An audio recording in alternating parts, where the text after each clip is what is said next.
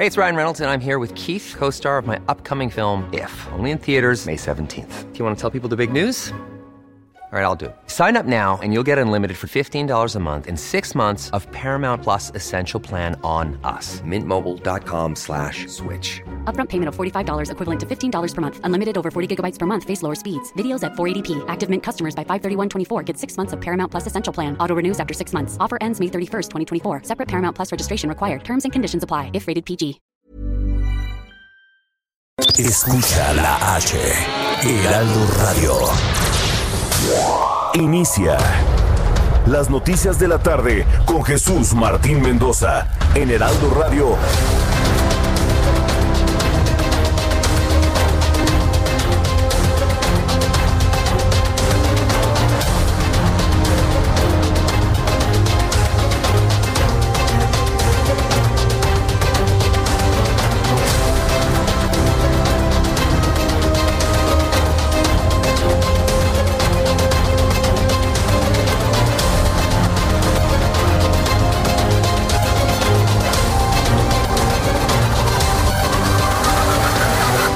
Las seis de la tarde en punto, hora del centro de la República Mexicana. Bienvenidos, muy buenas tardes. Iniciamos el Heraldo Radio en toda la República Mexicana.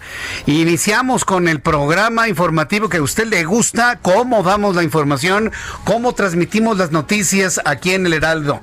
En el Valle de México estamos en el 98.5 de FM. En el centro del país, siempre que usted viaje de otras partes de la República Mexicana, nos visita aquí en el centro de la República Mexicana, acuérdese, las noticias están en la siguiente frecuencia, 98.5 de frecuencia modulada. Hace mucho que no lo decíamos. Y es que tenemos una gran cadena de emisoras en todo el país con diferentes frecuencias que a lo largo del programa del día de hoy iremos recordando, iremos comentando poco a poco aquí en este programa de información. Como todos los días le invito, súbale el volumen a su radio, que le tengo la información más importante hasta este momento. En primer lugar, el Instituto Nacional Electoral ha aprobado el calendario de elecciones 2020-2021. Ya sabe, estamos en plena COVID, pero eso sí, el asunto de las elecciones vende y vaya que sí vende. Bueno, pues el Instituto Nacional Electoral aprobó el calendario electoral federal que comprenderá del 7 de septiembre de 2020 al 6 de junio de del 2021, en donde se realizarán la que se considera la elección más grande en la historia de nuestro país. No se va a elegir a presidente de la República, pero se van a elegir casi 30 mil cargos de elección popular en lo que se constituye en una de las elecciones más importantes. Se va a renovar medio país. Va pronto. No habrá presidente de la República, pero medio país va a renovar gobernadores, congresos, van a renovar legislativo, presidencias municipales. No, bueno, va a ser la madre de todas las elecciones la madre de todas las elecciones, sobre todo si tomamos en cuenta que lo que se renueva es la base, lo de abajo, la, operatividad política del país. Le voy a platicar de esto. Eh, eh, con ello, el Instituto Nacional Electoral está pronosticando que sí, para el próximo para el próximo año ya tendremos el semáforo en verde prácticamente en toda la República Mexicana, a ver si es cierto. ¿eh?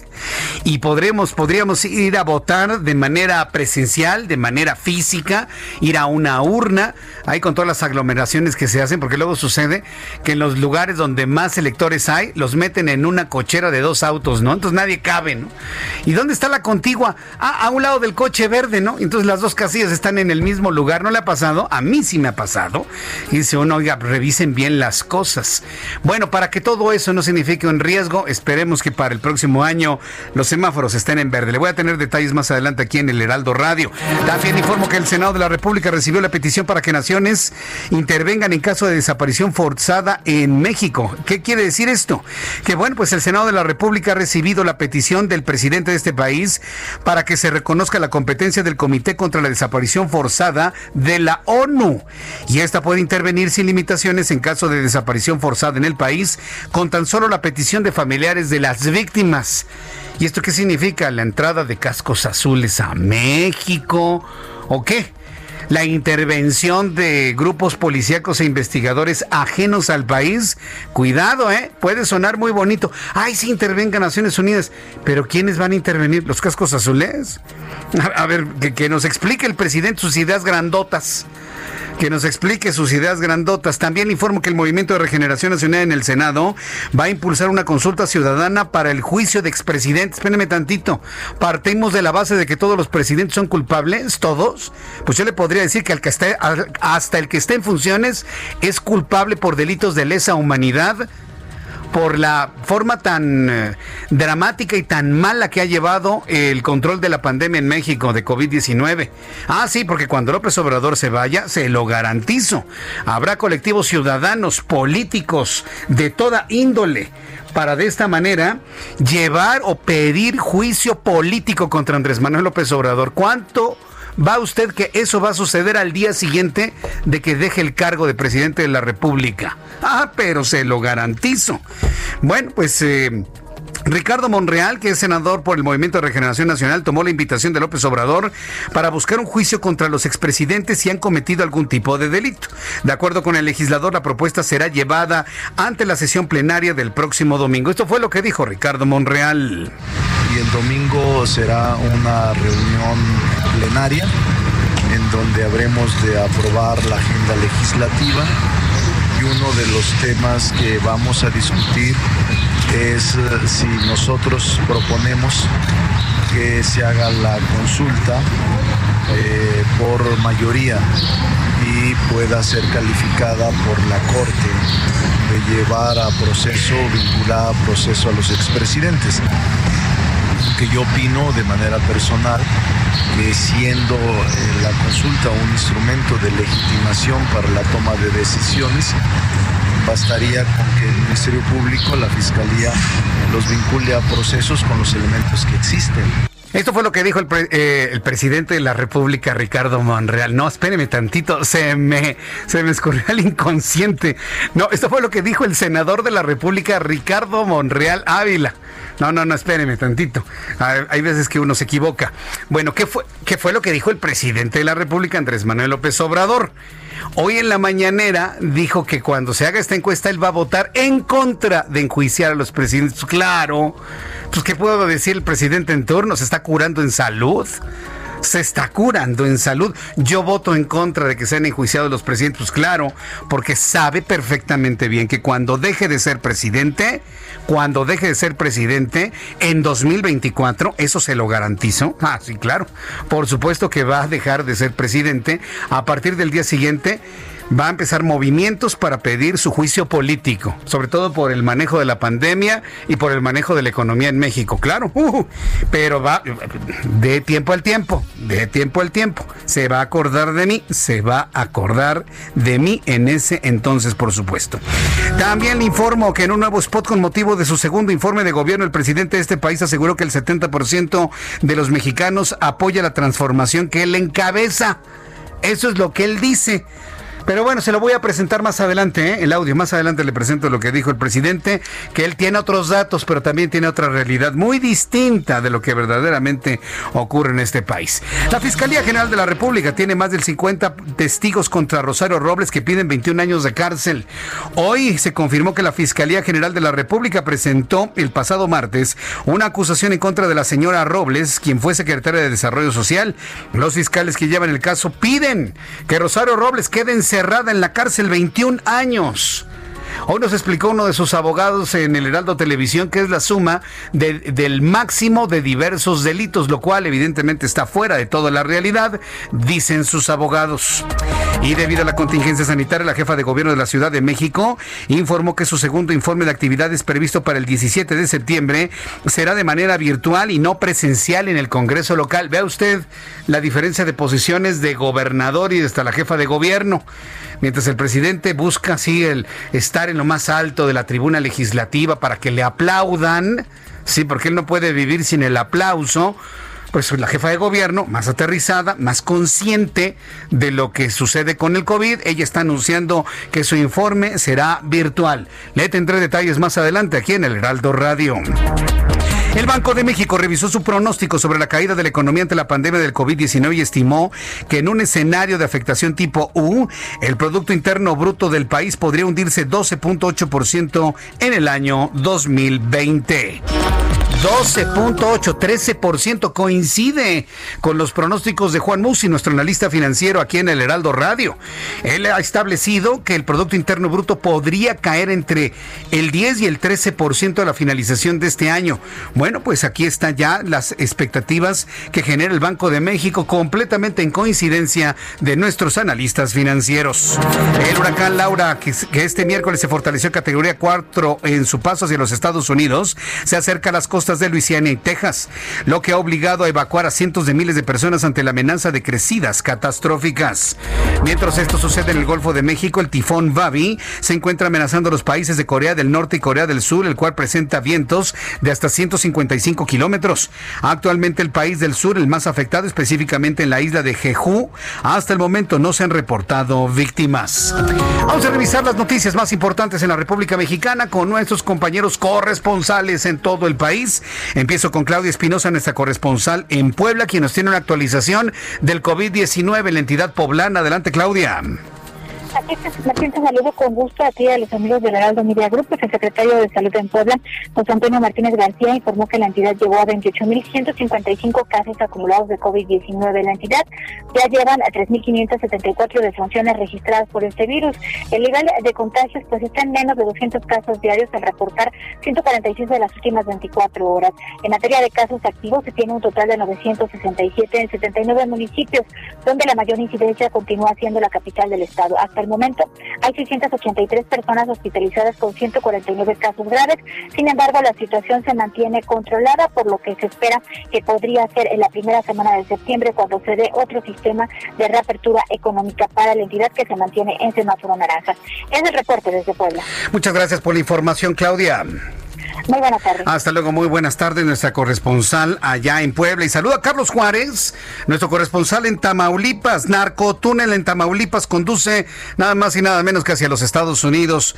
Adelante, Carlos Juárez, te escuchamos. Hola, ¿qué tal? Muy buenas tardes. Un gusto saludarte a ti y a todo tu auditorio. Efectivamente, la Secretaría de la Defensa Nacional confirmó que elementos del ejército mexicano realizaron recorridos de vigilancia por la ribera del río Bravo, donde localizaron el acceso a un túnel que presumiblemente conduciría a los Estados Unidos. Lo anterior en el municipio de Matamoros. Cabe señalar que los elementos castrenses reportaron que durante un recorrido de vigilancia en esta zona se dieron cuenta que había una excavación. Tras asegurar la zona, revisaron que el acceso a un túnel ubicado a tan solo 50 metros del caudaloso. En el mismo lugar también eh, se localizaron varias armas de gruesos calibres y cargadores que podrían haber sido parte de algunas personas que estaban realizando esta labor de este narcotúnel ahí en Matamoros. Así la información desde Tamaulipas. Muchas gracias por la información, Carlos Juárez. Buenas tardes. Hasta luego, muy buenas tardes. Saludamos a José Ríos, nuestro corresponsal en el Estado de México. Adelante, José. ¿Qué tal, Jesús Martín? Te saludo a ti al auditorio que nos escuchan en el Heraldo Radio. Y pues bueno, la Fiscalía del Estado de México rescató a un grupo de 19 mujeres, entre ellas cuatro extranjeras y una menor de edad, que se encontraban en dos bares ubicados en el Valle de Toluca. La corporación detalló que las acciones se suscitaron tras denuncias anónimas que reportaron a las mujeres como posibles víctimas de trata de personas en la modalidad de explotación sexual. El primer operativo se llevó a cabo en el bar La Mentirosa, en Toluca, donde la Fiscalía localizó a nueve mujeres, dos de ellas venezolanas, una brasileña y otra de Belice quienes fueron llevadas a la sede de la corporación para su revisión médica. En el segundo operativo se realizó en el bar El Partendón, donde fueron rescatadas 10 mujeres, una de ellas menor de edad, y también fueron detenidos otros 10 hombres y 6 empleados. La corporación detalló que a las víctimas se les veló por su dignidad, libertad y derechos humanos. Tanto a las extranjeras se les dio asistencia consular y la menor de edad fue ingresada a un refugio de tratas de personas. Ese es el informe hasta el momento, Jesús Martín. Muchas gracias por la información, José Ríos. Seguimos pendientes. Buenas tardes. Hasta luego. Seguimos al pendiente en contacto con todos nuestros corresponsales en la República Mexicana. Por supuesto, Valle de México. Nuestros compañeros reporteros urbanos, periodistas especializados en información de ciudad. Gerardo Galicia, ¿en qué zona te ubicas? Adelante, Gerardo zona centro de la capital Jesús Martín. Excelente tarde y tenemos información para nuestros amigos que van a utilizar el eje central. Lo acabamos de recorrer está completamente saturado de vehículos. Hay que manejar con mucha precaución, paciencia. En motocicleta alcanzamos una velocidad entre los 14 y 20 kilómetros por hora entre la zona de Izazaga y las inmediaciones de, la avenida Juárez. Ya superando este punto, el avance mejora si se dirigen a la zona norte de la capital. Y para nuestros amigos que van a utilizar el eje 1 norte, justo llegando a la zona de Tepito, van a avanzar prácticamente a vuelta de rueda. Y por lo pronto, el reporte. Muchas gracias por la información, Gerardo. Hasta luego. Hasta luego. Alan Rodríguez, ¿en qué punto del Valle de México te encontramos? Adelante. Jesús Martín, excelente tarde, Avenida Paseo de la Reforma al cruce con Bucareli. Es que acaba de finalizar la acción global por Ayotzinapa, esto por conmemorarse 71 meses desde la desaparición de los 43 jóvenes estudiantes normalistas los cuales, pues bueno, el día de hoy se fue, eh, se fue encabezada esta acción global por los familiares, los padres de familia de estos jóvenes y acompañados por 150 integrantes de diversos colectivos y también grupos de activistas. Quiero comentarles que por esto estuvo detenida la circulación de la avenida Paseo de la Reforma en ambos sentidos, esto donde se encuentra el antimonumento. Sin embargo, ya hace un par de minutos que ya fue liberada y es que esta acción global llegó a su fin. Sin embargo, anunciaron que el próximo mes, en este mismo día, se estará eh, celebrando los seis años de esta conmemoración luctuosa. Correcto, gracias por la información, Alan. Estamos al pendiente, buenas tardes. Estamos al pendiente, muy buenas tardes. Así estamos con nuestro programa de noticias. Una gran cantidad de información el día de hoy. Hay cosas que le van a enojar, por supuesto, pero mire, ¿qué le hago? ¿Qué le hago? Una de las formas en las que podemos equilibrar mucho eh, es informarle a usted lo que sucedía un día como hoy, 26 de agosto, en México, en el mundo y en la historia. Abraham Arriola. Bienvenidos, esto es un día como hoy en la historia 26 de agosto. 1936, en Londres, en el Reino Unido, la cadena BBC realiza la primera transmisión mundial de televisión. 1961, Birmania se convierte en la primera república budista de todo el planeta. Mientras tanto, en México, en el año de 1899 es el nacimiento de Rufino Tamayo, pintor mexicano, uno de los mejores del siglo pasado. Además, en Argentina se celebra el Día del Actor. Y también es el Día Internacional contra el Dengue. Poquito pero sustancioso, esto ha sido un día como hoy en la historia. Poquito pero sustancioso, dice Abraham Arreola, con su información de, de, historia y sobre todo en este recorrido por el tiempo que siempre nos comparte. Bien, vamos a revisar las condiciones meteorológicas para las próximas horas. El Servicio Meteorológico Nacional, bueno, pues se sigue muy atento de los sistemas ciclónicos que están afectando a la República Mexicana, aunque no deja de observar los que tenemos fuera del país. Con base en las informaciones que genera el Servicio Meteorológico Nacional de Presión Tropical 13E en el Pacífico, una zona de convergencia intertropical, onda tropical número 31 y canal de baja presión, tienen los alertamientos en color rojo para todo el país, con fuertes lluvias y sobre todo con eh, intenso viento. En el, eh, en el pronóstico meteorológico de las últimas horas se informa lo siguiente, lluvias puntuales, torrenciales en Jalisco, en Colima, en Michoacán, en Guerrero, así como intensas en Nayarit, en Oaxaca, en Chiapas, en Veracruz y en Puebla. Tenemos a la tormenta tropical Hernán, localizándose a 215 kilómetros al suroeste de Manzanillo, Colima, en interacción con fuerte entrada de humedad del Océano Pacífico. Otro sistema, apenas nos recuperamos de Genevieve y ya tenemos Hernán declarado en las costas del Pacífico mexicano. Hernán, 215 kilómetros al suroeste de Manzanillo, Colima, con fuerte entrada de humedad en el Océano Pacífico. Lluvias torrenciales, obviamente en Nayarit, Jalisco, Colima, Michoacán, Guerrero, Oaxaca, intensas lluvias en Nayarit, además de vientos de hasta 70 kilómetros por hora. Un viento de 70 kilómetros por hora tira árboles, ¿eh? Quiero decirle. Sí, porque a la vez le digo, no, pues 70 kilómetros por hora, pues quién sabe cómo se siente el viento. Un viento de 70 kilómetros por hora tira árboles muertos, tira postes, tira anuncios espectaculares. Y ahora con la nueva tecnología de los anuncios que tienen así gigantescas mantas, pues llega a ser sumamente peligroso para las personas y el tránsito. Onda tropical número 31 recorre el sureste y, y oriente del país e interacciona con un canal de baja presión sobre la península de Yucatán. Tormenta tropical Hernán, como ya le había comentado, en las costas de Jalisco. Onda tropical número 31 recorre el oriente y sur del país, un canal de baja presión, un sistema de inestabilidad en niveles altos de la atmósfera. Bueno, todo lo necesario, todo lo necesario para tener eh, una tarde y una noche pasada por agua en mayor, la mayor parte del país.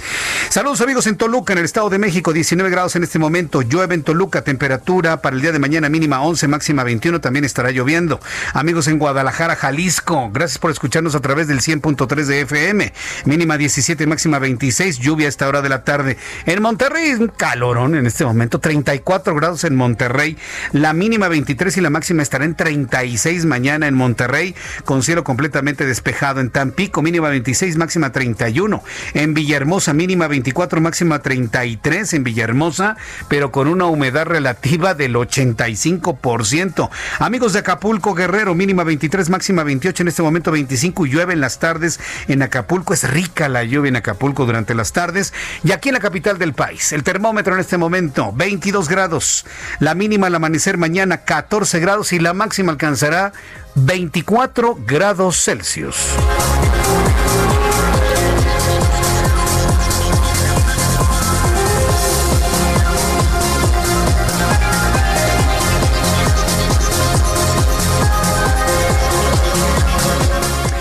Las 6 de la tarde con 20 minutos, las 6 de la tarde con 20, hora del centro de la República Mexicana.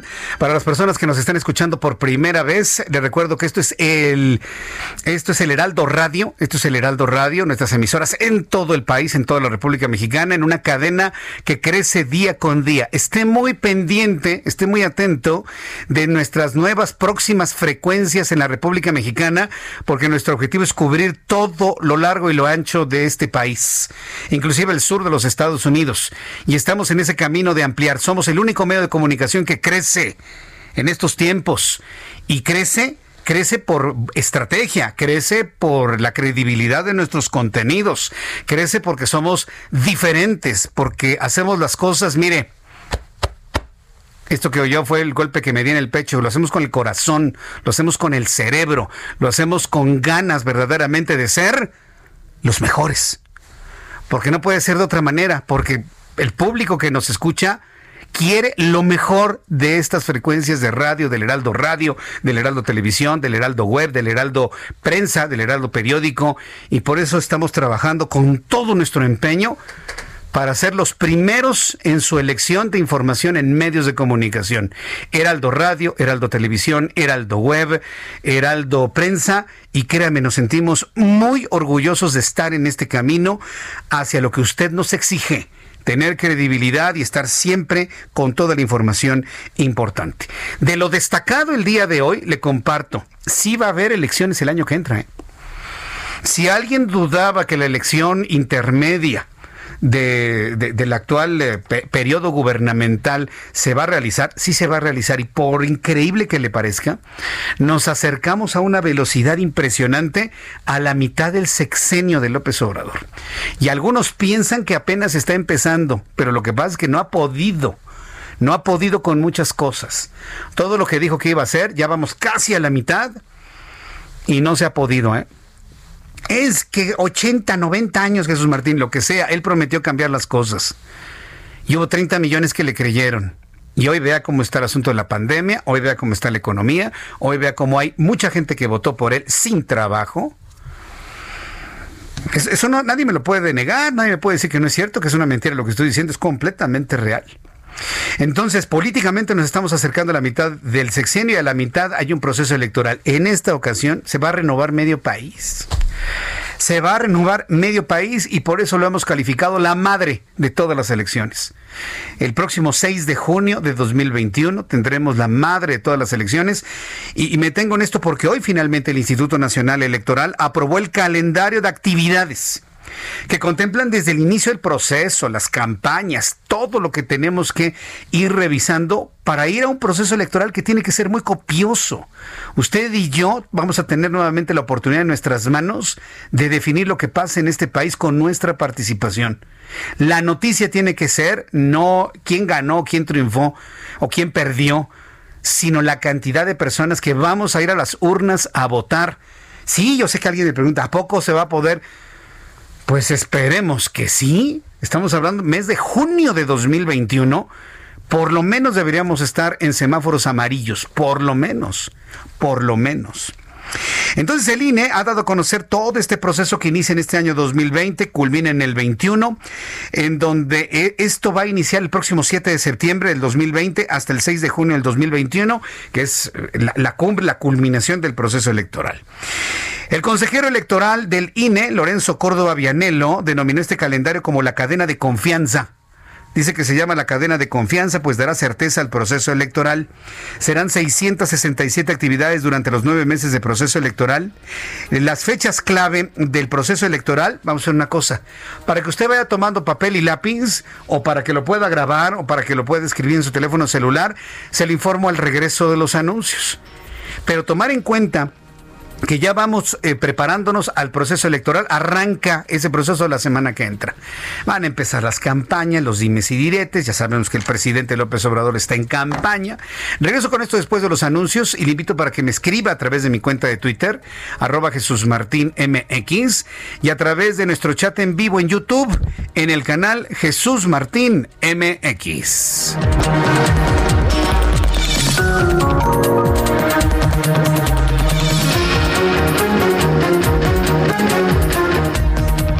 Escuchas a Jesús Martín Mendoza con las noticias de la tarde por Heraldo Radio, una estación de Heraldo Media Group. Heraldo Radio, la HCL se comparte, se ve y ahora también se escucha.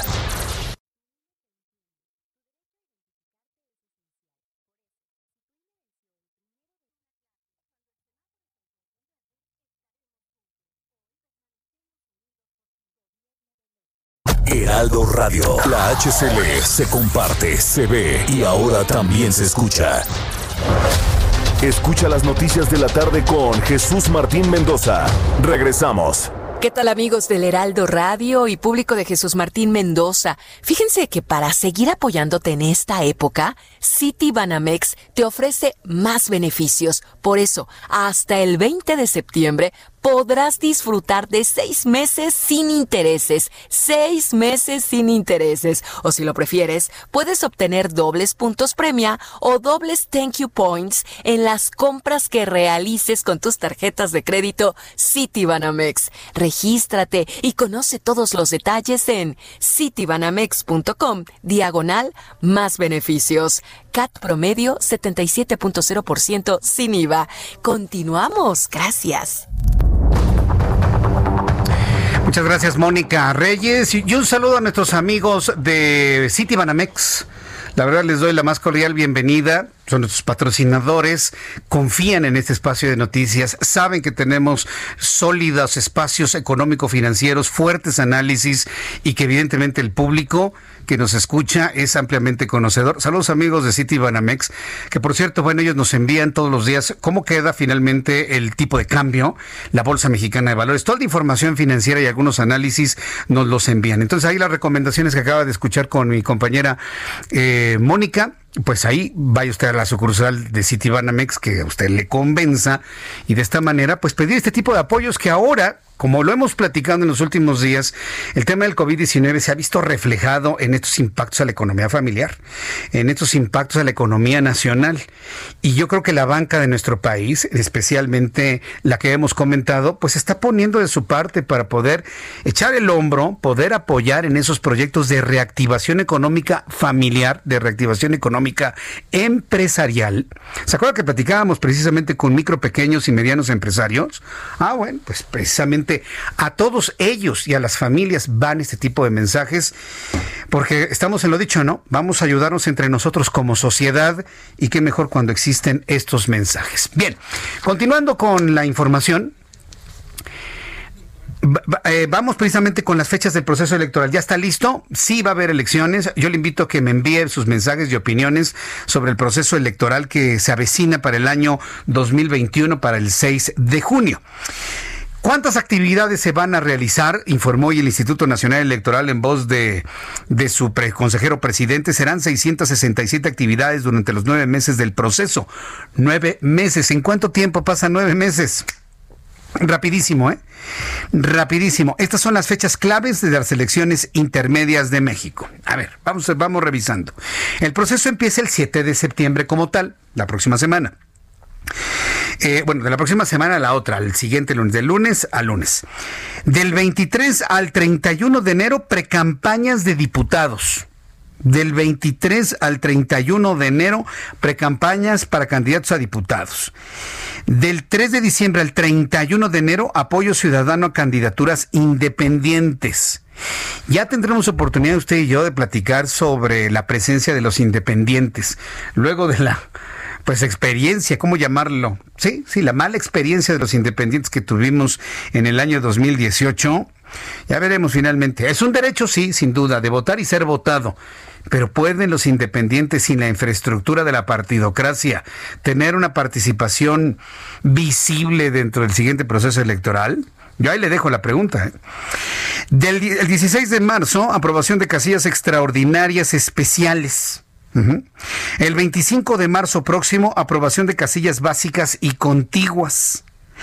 Del 4 de abril al 2 de junio, las campañas propiamente dichas y el próximo 6 de junio, jornada electoral.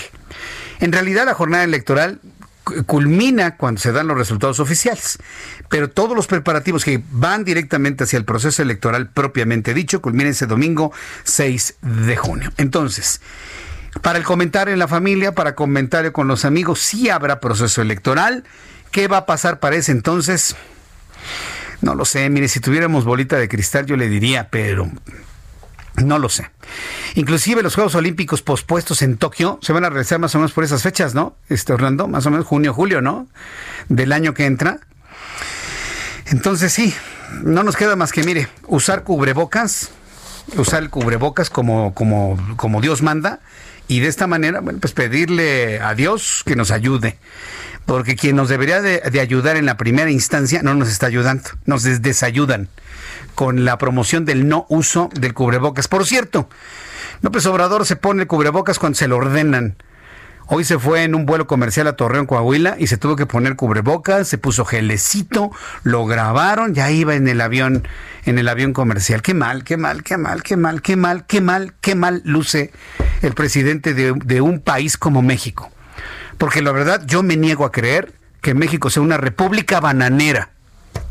Yo no creo que nuestro país sea una república bananera como para ver esos, esos casos que vi el día de hoy en ese avión comercial. No, no, no, no lo somos.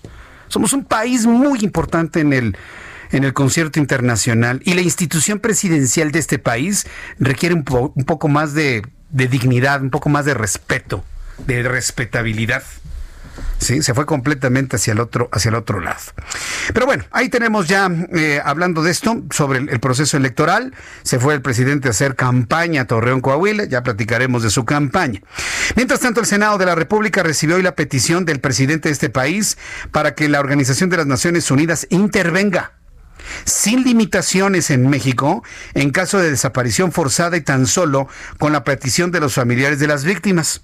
Miren, entrada suena bien, pero si lo analiza usted con detalle y con calma, lo que está haciendo el gobierno es comprarle credibilidad a la ONU.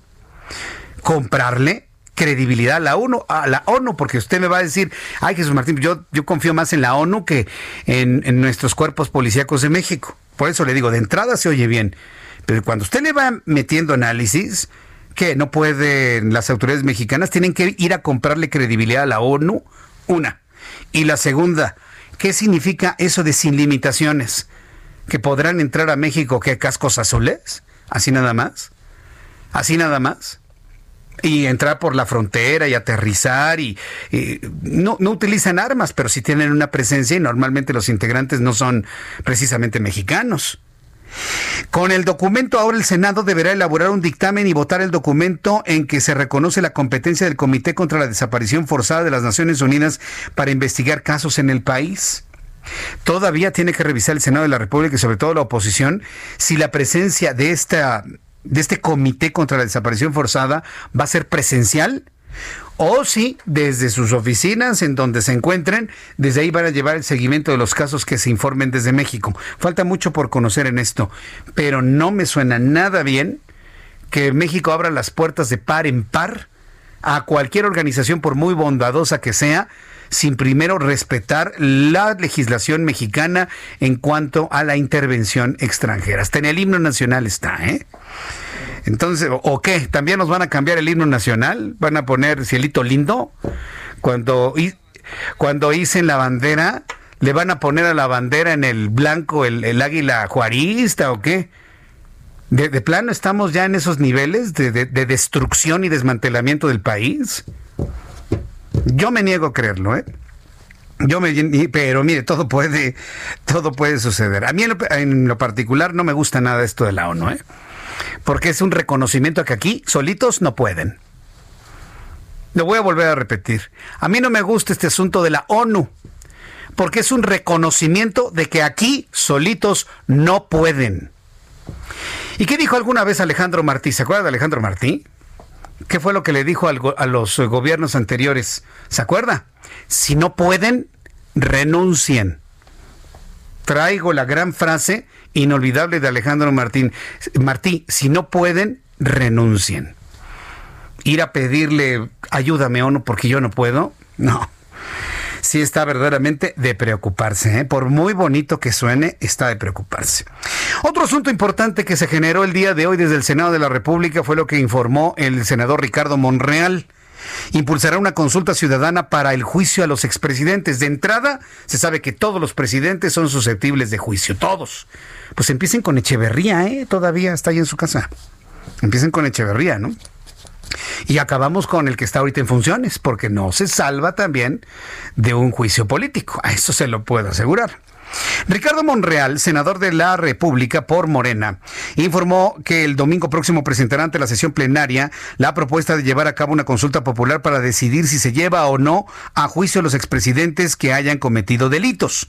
Ricardo Monreal garantizó que de resultar la consulta positiva, solo bastará con que la Fiscalía vincule a proceso a los acusados con los procesos que existan, por lo que pidió unidad a todos los senadores de su partido.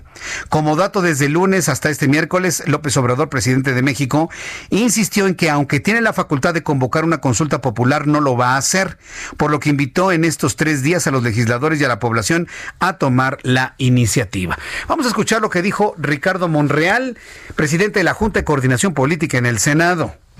Y el domingo será una reunión plenaria en donde habremos de aprobar la agenda legislativa y uno de los temas que vamos a discutir es eh, si nosotros proponemos que se haga la consulta eh, por mayoría y pueda ser calificada por la Corte de llevar a proceso, vinculada a proceso a los expresidentes.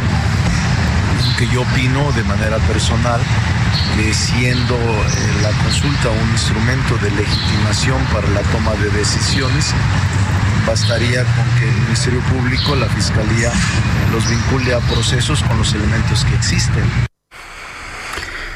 Pues sí, hoy por ejemplo en la mañana a, pregunta que le hicieron al presidente de la República, él, insiste que por su parte cuando le, le, pregunten él va a votar en contra de juicio contra los expresidentes. Pero ¿sabe por qué lo dijo? Porque yo no busco revancha. Yo no quiero vengarme. Ay, no sabe, yo estaba muerto de la risa. Y también indignado, ¿no? Por este tipo de man ¿Y sabe qué es lo que más me enoja? Que hay gente que le cree al presidente eso. ¿Sí o no? Debería de ver la cara de Orlando y de Manuel, ¿no? Pues sí, sí, sí, sí. Eso es lo que más me molesta, porque López Obrador puede decir lo que quiere, está en su chamba, ¿no? Está en su agenda, finalmente. Pero este tipo de cosas se las cree mucha gente. Yo voy a votar en contra de los juicios de los presidentes porque yo no odio. Yo no, yo no, yo no me voy a vengar. No, por favor, a ver. ¿Sabe por qué dice eso? Porque se está curando en salud. Porque sabe perfectamente bien que cuando deje de ser presidente, habrá de ir a juicio. ¿Quién sabe si vaya a ir a juicio? Pero de que le van a promover y se va a pedir mediáticamente juicio en contra de él, ah, claro. Y alguien va a decir, ¿por qué Jesús Martín? ¿Por qué? ¿Por qué? ¿Por qué? Por las muertes. Hay una responsabilidad directa e indirecta por la cantidad de muertos en México por la impericia de la pandemia. Porque él insiste en que el cubrebocas no sepa, que no hay prueba científica, pero sí la usa en los aviones. Eso es una responsabilidad directa. Entre muchas otras cosas más. La, la otra es la impericia en el manejo de la economía. Basta que dos especialistas en finanzas, bien asesorados con abogados, se vea lo que no se hizo para poder rescatar a las empresas y esto genera una responsabilidad directa del presidente. Porque el presidente está para velar el bienestar de la sociedad mexicana, no para cuidar su parcela política. Y eso es lo que ha estado haciendo, cuidar su parcela, cuidar su siembra y lo demás le importa un comino. Y ahí están las empresas tratando de sobrevivir. Muchas otras han muerto en el camino y en el intento y en la espera de sobrevivir. Entonces, por eso está diciendo eso el presidente de la República. Yo no voy a, yo voy a votar en contra porque sabe perfectamente bien que le van a llegar peticiones de juicio cuando, después del año 2024. A lo mejor hasta antes, ¿eh? A lo mejor antes. ¿Qué ha pasado con el hermano del presidente de la República? Lo vamos a platicar más adelante porque tengo la línea telefónica eh, eh, precisamente sobre esto. Estamos muy entretenidos con todos estos asuntos, pero ¿qué tal COVID-19? Sigue aumentando, eh, sigue creciendo y hoy, Hoy va a seguir aumentando entre 5 mil, 6 mil contagiados. Los muertos van a andar entre 600 y 700. Estoy esperando los datos al ratito. La Organización Mundial de la Salud, recuerde, le ha pedido al gobierno de México que se insista en pruebas, pruebas, pruebas, más pruebas en este momento de la pandemia. Y no hay una respuesta concreta por parte del gobierno federal a través de la Secretaría de Salud, lamentablemente. Sin embargo, la tecnología sigue avanzando en cuanto a la presentación a la opinión pública de pruebas rápidas. Precisamente, si usted no encuentra una prueba y necesita hacerse una prueba, quiere hacerla, sepa que existe la tecnología para pruebas rápidas. He invitado el día de hoy a Iván Omaña, él es director de innovación y desarrollo de productos de Tona Seguros, quien nos va a informar sobre el uso de pruebas rápidas para detección de COVID como una medida para mitigar la expansión del COVID-19. Iván Omaña, me da mucho gusto saludarlo. Bienvenido, muy buenas tardes. ¿Qué tal, Jesús Martín? ¿Cómo estás? Es un gusto para mí poder compartir estos minutos contigo, con el auditorio. Igualmente. Eh, yo sigo tu programa todas las tardes de regreso a casa. Ay, muchas gracias, Iván. Muchas gracias. Este, conozco muy bien, muy, muy, muy bien tu programa y comparto contigo muchos puntos de vista. O sea, esta iniciativa que, que, viene del Heraldo, de, del incentivar el uso de cubrebocas ah, como parte de la iniciativa privada, bueno, es algo eh, invaluable, ¿no? Y es algo que, bueno, por lo menos aquí en la empresa todos tenemos cubrebocas. Sí, estamos a menos de un metro de distancia, bueno, 1.5 metros de distancia de las demás personas. Qué bueno que lo hacen así. Esta, esta idea empezó en este programa de noticias, permeó a toda la estación de radio, tele, a toda la compañía. Y bueno, pues estamos ahí con la campaña de porque sí sirve, me lo pongo, ¿no? Porque sí sirve, me lo pongo. Pero también sirven las pruebas, ¿no, Iván? Y porque yo he visto y he escuchado al señor Hugo López Gatel que insisten que no, no son necesarias, que no son de utilidad. Pero pero sí sirve. Infórmanos, por favor, por qué sí pues, sirven y qué tenemos actualmente en México. Pues mira, sí existe una gran controversia entre la, efectividad de las pruebas y este y pues bueno, podemos buscar miles de estudios en la red y este, en foros médicos y demás y, podemos encontrar eh, posiciones muy encontradas. Yo creo que aquí la realidad es que tenemos que enfocarnos en que necesitamos tener pruebas, necesitamos que la gente en México tenga, tenga esa seguridad de, decir, oye, yo no estoy infectado, por muy asintomático que sea, este, pues el riesgo no lo tengo yo. El riesgo lo tiene mi familia, el riesgo lo tiene mi mamá, el riesgo lo tiene mi esposa, el riesgo lo tiene mi hijo. Entonces, eh, nosotros en, en, Tona, pues bueno, encontramos esta, pues esta, esta oportunidad de, de adquirir pruebas rápidas, buscando este regreso a la nueva normalidad. ¿No? Donde, pues bueno, nosotros como aseguradora, pues no nos podemos detener. ¿no? Somos una, empresa de servicio, tenemos que pagar siniestros, tenemos que atender a la fuerza de ventas, tenemos que este, estar ¿no? atendiendo a nuestros clientes. Entonces, compramos pruebas, pruebas rápidas, las aplicamos en, en, el personal y surgió la idea de crear un producto de seguro enfocado a las empresas para, pues, que hagan pruebas para su gente, ¿no? Y también tenemos la manera de venderlo persona a persona.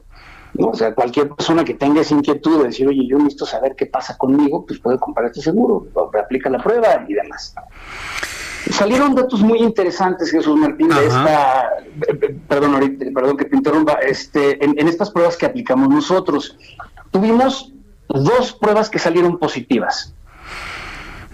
Y resulta que eran personas que están completamente asintomáticas. Afortunadamente estas personas ya están bien, este, ya salieron negativas en las pruebas que se hicieron después de PCR en laboratorio y demás. Pero creo que aquí lo, lo, importante es que como, como empresa, como empresarios, debemos de tomar las acciones necesarias para cuidar a nuestra gente. Si lo que queremos es regresar a, la economía, queremos regresar a, vender, ya sea que seas un restaurante, una tienda de la esquina, quien sea, ¿no? Necesitas tener la certeza de que, de que tu gente está bien.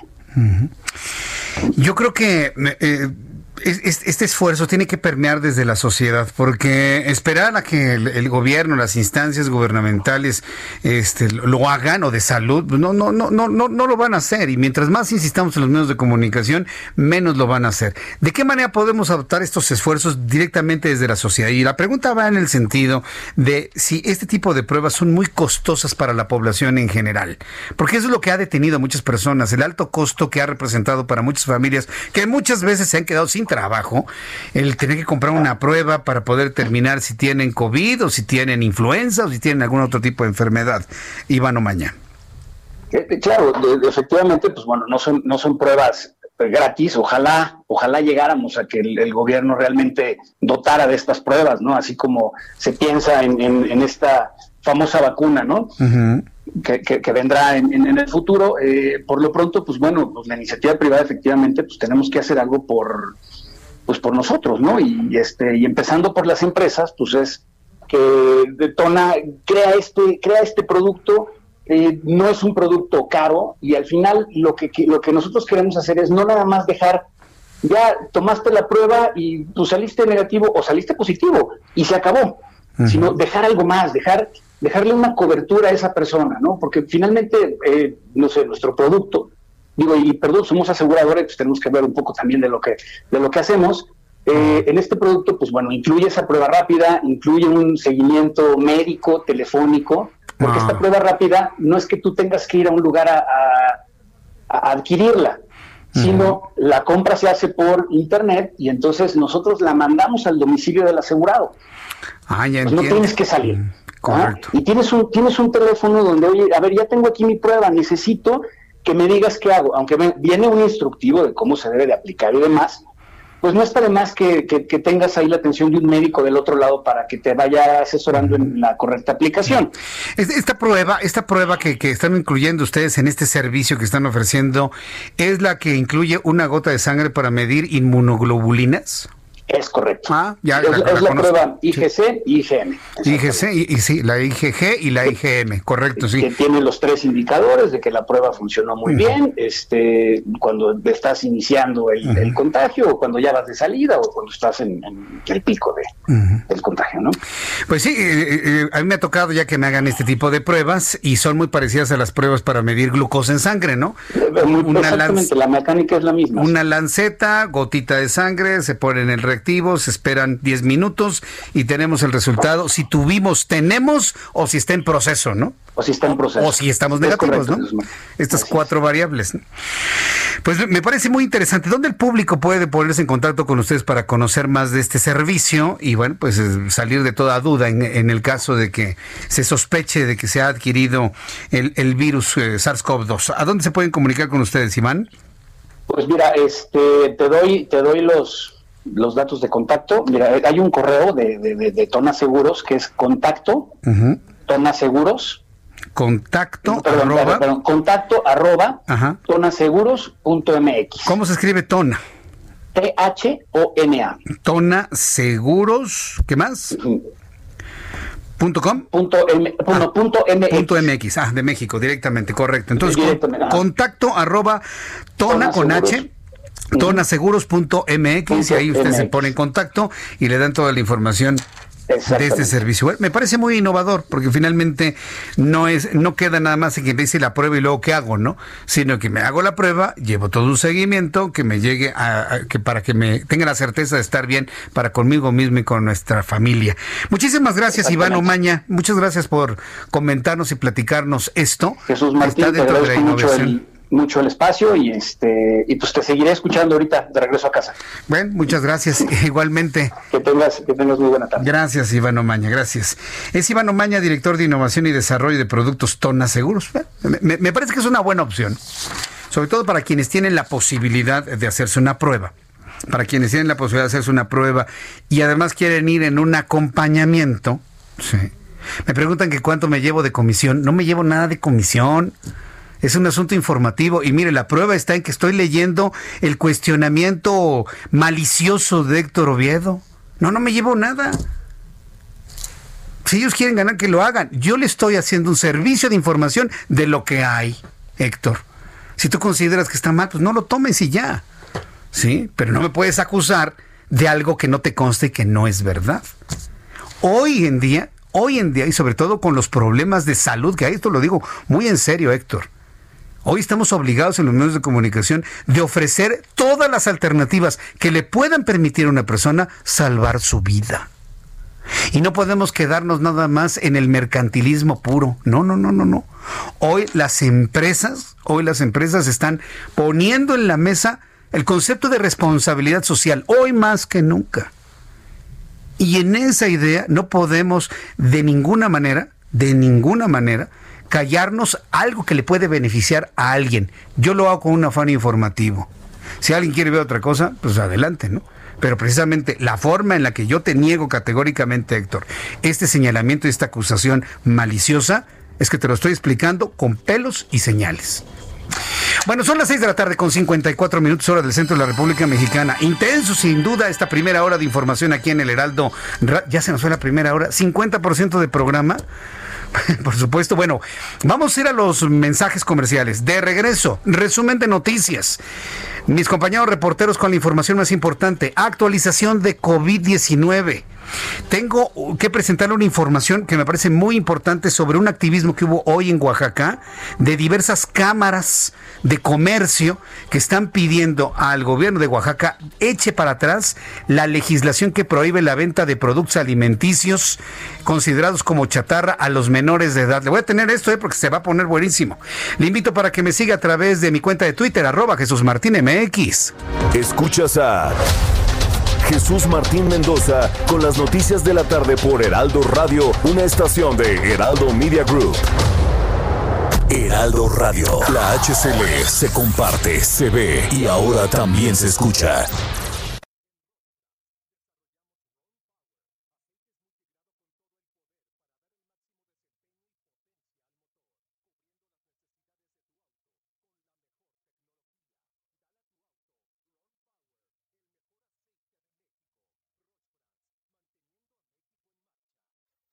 Heraldo Radio. La HCL se comparte, se ve y ahora también se escucha. Escucha las noticias de la tarde con Jesús Martín Mendoza. Regresamos.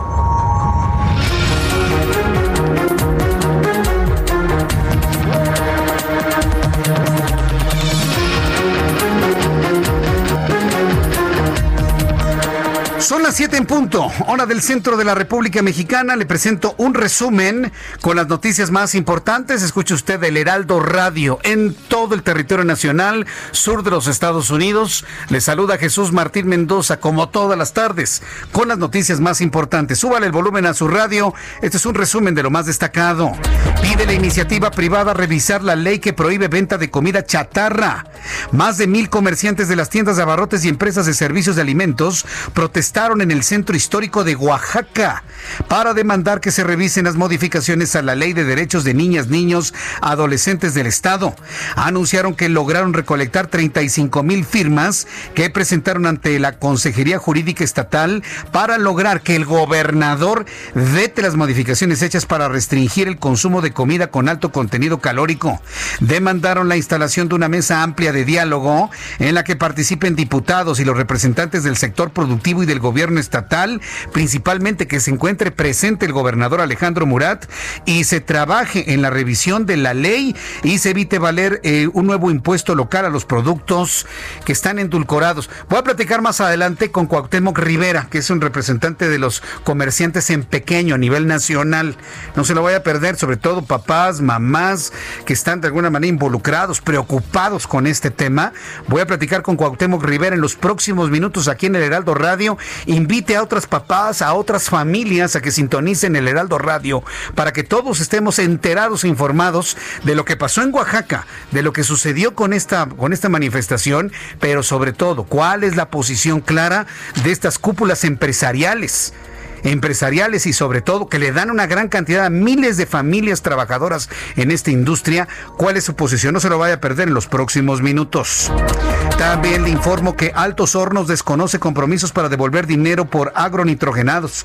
Altos Hornos de México negó que existe un compromiso para pagar 200 millones de dólares de un supuesto sobreprecio en la venta de agronitrogenados a Pemex. A través de un comunicado enviado a la Bolsa Mexicana de Valores afirmaron que la empresa no se ha comprometido a pagar 200 millones de dólares de un supuesto sobreprecio, por lo que no tiene ninguna base legal dado que la evaluación del complejo petroquímico de agronitrogenados realizada por el propio Estado a través del INDAVIN, nunca dada a conocer, fijó un valor de 293 millones de dólares y sus avalos privados marcaron montos mayores. La Secretaría de Relaciones Exteriores distribuirá 51 ventiladores mecánicos para la atención de COVID-19 diseñados y fabricados en México. Esto lo van a distribuir en 14 entidades de la República. Ingenieros biomédicos del Instituto Nacional de Nutrición diseñaron el ventilador mecánico con el apoyo de empresas mexicanas, tales como FEMSA, Bocar, Metalsa. Fueron fabricados estos dispositivos. El Consejo General del Instituto Nacional Electoral aprobó una solicitud de 20.464 millones de pesos para 2021. Durante la discusión, los consejeros perfilaron la creación de una comisión temporal que tenga como objetivo la modernización administrativa del instituto para detectar las áreas de oportunidad a fin de liberar recursos de proyectos y presupuestos base. Además de que los consejeros del INE criticaron proyectos innecesarios y desinterés en cumplimientos laborales e insistieron en que se trata de, una, de un presupuesto razonado y responsable y responsable, no irresponsable, sino responsable y razonado. Es lo que han comentado. ¿Usted qué opina? Yo le invito para que me escriba a través de mi cuenta de Twitter, arroba Jesús MX, también a través de nuestra plataforma de YouTube. ¿Qué opina usted del monto que ha solicitado el INE en el presupuesto, en un año donde no hay mucho dinero, por cierto, ni lo va a ver el año que entra, pero necesitan 20.464 millones de pesos para el proceso electoral del año que entra. Dígame con toda franqueza que es el monto más alto que ha solicitado el INE en su historia. 20 mil millones. No me vayan a salir con que el 80% es para pagar pensiones, ¿eh? Aguas con eso, ¿eh? Consejeros electorales, aguas con eso.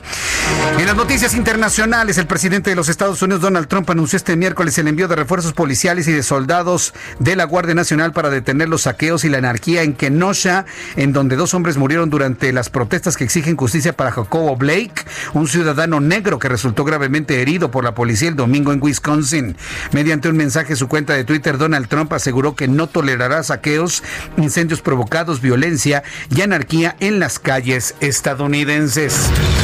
Hoy continúa la convención republicana. ¿Y sabe quién hizo su aparición en la convención republicana? Melania Trump, la esposa del presidente de los Estados Unidos, Donald Trump, que por cierto hizo, hizo un comentario, bueno, su reflexión central de su discurso estuvo eh, llevada sobre la discriminación en los Estados Unidos. Criticó duramente los procesos de discriminación que hay en los Estados Unidos y cuando le tocó hablar de su esposo, ¿qué cree que dijo? Melania Trump. Digo, para aquellos que piensan que Melania Trump no quiere a Donald Trump. Lo hizo ya sea por compromiso político, vaya usted a saber qué sucedió ahí, pero ella comentó que la mejor opción para los siguientes años en la política de Estados Unidos es sin duda su esposo Donald Trump, que es la verdadera esperanza de los Estados Unidos. ¿A qué le sonó eso, eh? ¿A qué le sonó? Tal vez inspirada en alguna reciente visita, pero Melania Trump aseguró ante los republicanos en su convención que Donald Trump es la esperanza de los Estados Unidos. Estas son las noticias en resumen. Le invito para que siga con nosotros. Le saluda Jesús Martín Mendoza.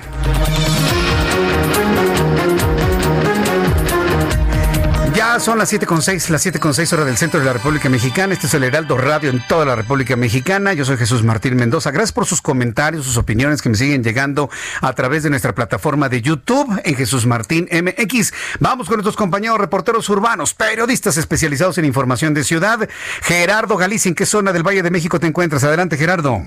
Vamos hacia la zona sur de la capital, Jesús Martín. Excelente tarde y tenemos reporte para nuestros amigos que van a utilizar la calzada San Antonio Abad. Si dejan atrás la zona centro, de lo más complicado es llegar a la estación del metro Chabacano y su incorporación con el viaducto Río Piedad o Miguel Alemán. En estos puntos sí van a encontrar asentamiento, únicamente hay que buscar los carriles de la izquierda para poderse desplazar de manera más favorable. El sentido opuesto hacia la zona centro está avanzando bastante bien. San Antonio Abad sí es opción para poder llegar al primer cuadro de la ciudad. Y para nuestros amigos que utilizan el viaducto, ya lo notábamos un tanto saturado, sobre todo entre el eje central y Tlalpan, así que habrá que tomarlo en cuenta y manejar con mucha calma. Por lo pronto el reporte, seguimos muy pendientes. Muchas gracias por la información, Gerardo. Hasta luego. Hasta luego, que te ve muy bien. Alan Rodríguez, en otro punto del Valle de México. Adelante, Alan, ¿dónde te ubicas? Alan, Alan, Alan, Alan. Ay. ¿Qué fue eso? ¿Ya? Se me cortó, bueno, se me cortó la comunicación con Alan. Pero en este momento, sí, ya sé que nos escucha, es que se cortó la comunicación. Me dice Jesús Martín, súbele el volumen a tu radio. Todo el país le sube el volumen a su radio para poder escuchar esta información. En unos instantes vamos a estar en contacto con mi compañero Alan Rodríguez en una tarde, sobre todo la noche que amenaza ya algo de precipitación pluvial, algo de lluvia y que está conflictuando también algunos puntos del Valle de México en cuanto al tránsito. Alan Rodríguez, adelante. Jesús Martín, excelente tarde. Ya tenemos una ligera lluvia en el circuito interior y su vialidad desde el paseo de la Reforma hasta el eje 2 norte con carga en carriles centrales. En el sentido contrario, encontrará eh, bastante despejado desde Calzada México-Tacuba hasta la zona de Gobernador José María Tornel. También tenemos la vialidad de la Avenida de los Insurgentes y es que en estos momentos entre la glorieta de los Insurgentes y hasta la zona de Buenavista se encuentra libre para la circulación de los vehículos con dirección al norte, con carga a partir de Antonio Caso hasta el cruce con la avenida Álvaro Obregón, esto en el perímetro de la Roma. Es por lo pronto el reporte que tenemos y le recomendamos manejar con precaución ya que ha iniciado una ligera lluvia en la zona. Correcto, bueno, pues a cubrirse de la lluvia, estimado Alan, gracias. Excelente tarde. Hasta luego, que te ve muy bien. Excelente tarde. Nuestros compañeros reporteros urbanos en toda la Ciudad de México y en el Valle de México en general, pues eh, enviándole esta información a usted. Bien, en unos instantes voy a tener comunicación con, eh, con Cuauhtémoc Rivera, en unos instantes precisamente para platicar sobre, sobre este asunto lo ocurrido hoy en Oaxaca. Ya le adelantaba en nuestro resumen de noticias sobre esta manifestación en el Zócalo. Fíjese que los comerciantes oaxaqueños están levantando la voz con 36 mil firmas para solicitar no entre en vigor la ley que prohíbe la venta de alimentos y bebidas a menores de edad. Eh, en, una comunicación que tengo firmada por diversas cúpulas en donde leo, se encuentra la Cámara Nacional de Comercio, eh, Servitur de Oaxaca, eh, ANPEC, Coparmex, también veo aquí a la Asociación de Chocolateros del Estado de Oaxaca, también Conacope, Servitur Oaxaca, en fin, una gran cantidad de, cámaras, de corporaciones, de, cámaras y asociaciones. Las cámaras locales de Oaxaca, Coparmex, Canaco, Canacope, Asociación de Chocolateros, AMPEC, solicitan la intervención del gobernador Murat para adecuar la prohibición comercial recién decretada. Esto en el marco de la campaña nacional Prohibido Prohibir, que está empujando estos organismos ante la amenaza de que dicha prohibición se convierta en una política pública a nivel nacional. La prohibición, acuérdense lo que hemos reflexionado sobre el asunto de las prohibiciones. México ya no está en el tiempo de las prohibiciones, por favor. Eh, más de mil pequeños comerciantes se dieron cita en el Zócalo de Oaxaca, para manifestar su rechazo a la prohibición comercial a los menores de 18 años de los productos de alta demanda debido al impacto económico que tendrían. Tengo en la línea telefónica, súbale el volumen a su radio, a Cuauhtémoc Rivera, líder de la Asociación Nacional del Pequeño Comercio. Cuauhtémoc Rivera, gracias por tomar la llamada telefónica. Sé que en estos momentos está regresando de Oaxaca, Cuauhtémoc. Así es, muy buenas noches, gracias por recibirme en tu programa y saludar a tu auditorio. muchas gracias. ¿Cómo, les fue en Oaxaca? ¿Cuál, fue el, eh, los llamados que se hicieron? Yo ya adelanté un poco por la cobertura de nuestros compañeros reporteros en Oaxaca y además de este comunicado en conjunto que se ha enviado, ¿cuál es el centro de la petición que están haciendo al Congreso y al gobernador Murat? Pues mira, como bien lo señalaste en la introducción de la nota, esta prohibición que se votó en el Congreso del Estado de Oaxaca este, aún no ha entrado en funciones en, la sociedad, en la, en, la cotidianidad oaxaqueña. Y lo que estamos llamando al Poder Ejecutivo, Alejandro Murat, es a que abra un espacio de diálogo social, público, incluyente, en donde se repiense esta prohibición y se vea la manera de cómo cuidar la agenda de salud pública del pueblo oaxaqueño no tan solo de los jóvenes menores de 18 años, y el tema de la economía y la actividad comercial del país, es decir, de, del Estado. El, punto es que no se puede hablar de temas de salud sin pensar en las implicaciones y complicaciones que esto podría tener respecto a la economía en, en un momento tan difícil como lo debemos de reconocer, como el que está pasando el país y el mundo entero por el tema de la pandemia. Entonces, en, lo, la, los pequeños comercios y las distintas actividades que van a ver afectadas por esto, van a perder hasta 50% de sus ingresos promedio mensuales por cancelar estas ventas eh, o que se están exigiendo prohibir a jóvenes menores de 18 años. Pero además las complicaciones para operar esta prohibición son enormes, porque ¿cómo vas a tú a oponerte al deseo de un joven ya muy informado, muy politizado, muy hecho, como nuestra juventud actual, de 17 años, y decirle no te puedo vender un Carlos V? No vas a lograrlo, es decir, es muy complicado ponerse sí. tiro a esa gente y decirle no. Entonces, ¿a dónde nos están mandando? ¿verdad? Sí, es muy complicado y por eso estamos eh, pidiéndole al gobernador. Hay, hay, un asunto aquí que, que, que, ustedes como cámaras, ustedes como asociaciones tienen que reconocer. Hay una agenda, hay una agenda política o politizada en contra de este tipo de productos. Digo, eso me parece completamente claro. Ante la impericia en el manejo de la pandemia, hoy se le quiere echar la culpa a estos productos por la obesidad, la hipertensión, la diabetes, como si fueran la única causa de ello. Entonces, eh, planteando esto, porque sabemos que este tipo de enfermedades son multifactoriales, ¿de qué manera van a convencer a un gobernador de que esto está respondiendo nada más a una agenda dictada desde, desde la federación en contra de algunas empresas que han producido estos, estos productos, Cuauhtémoc? Pues, pues mire, el, gobernador Alejandro Murat no es de Morena, por un lado es un joven oaxaqueño formado, tiene formación académica, él este queremos apostar a su racionalidad que la tiene y sobre todo también a su investidura y responsabilidad porque definitivamente el tema que está, está en juego es precisamente la estabilidad de la sociedad oaxaqueña. Eh, Oaxaca no hay que perder de vista que es una de las entidades con mayor pobreza concentrada en el, en el estado.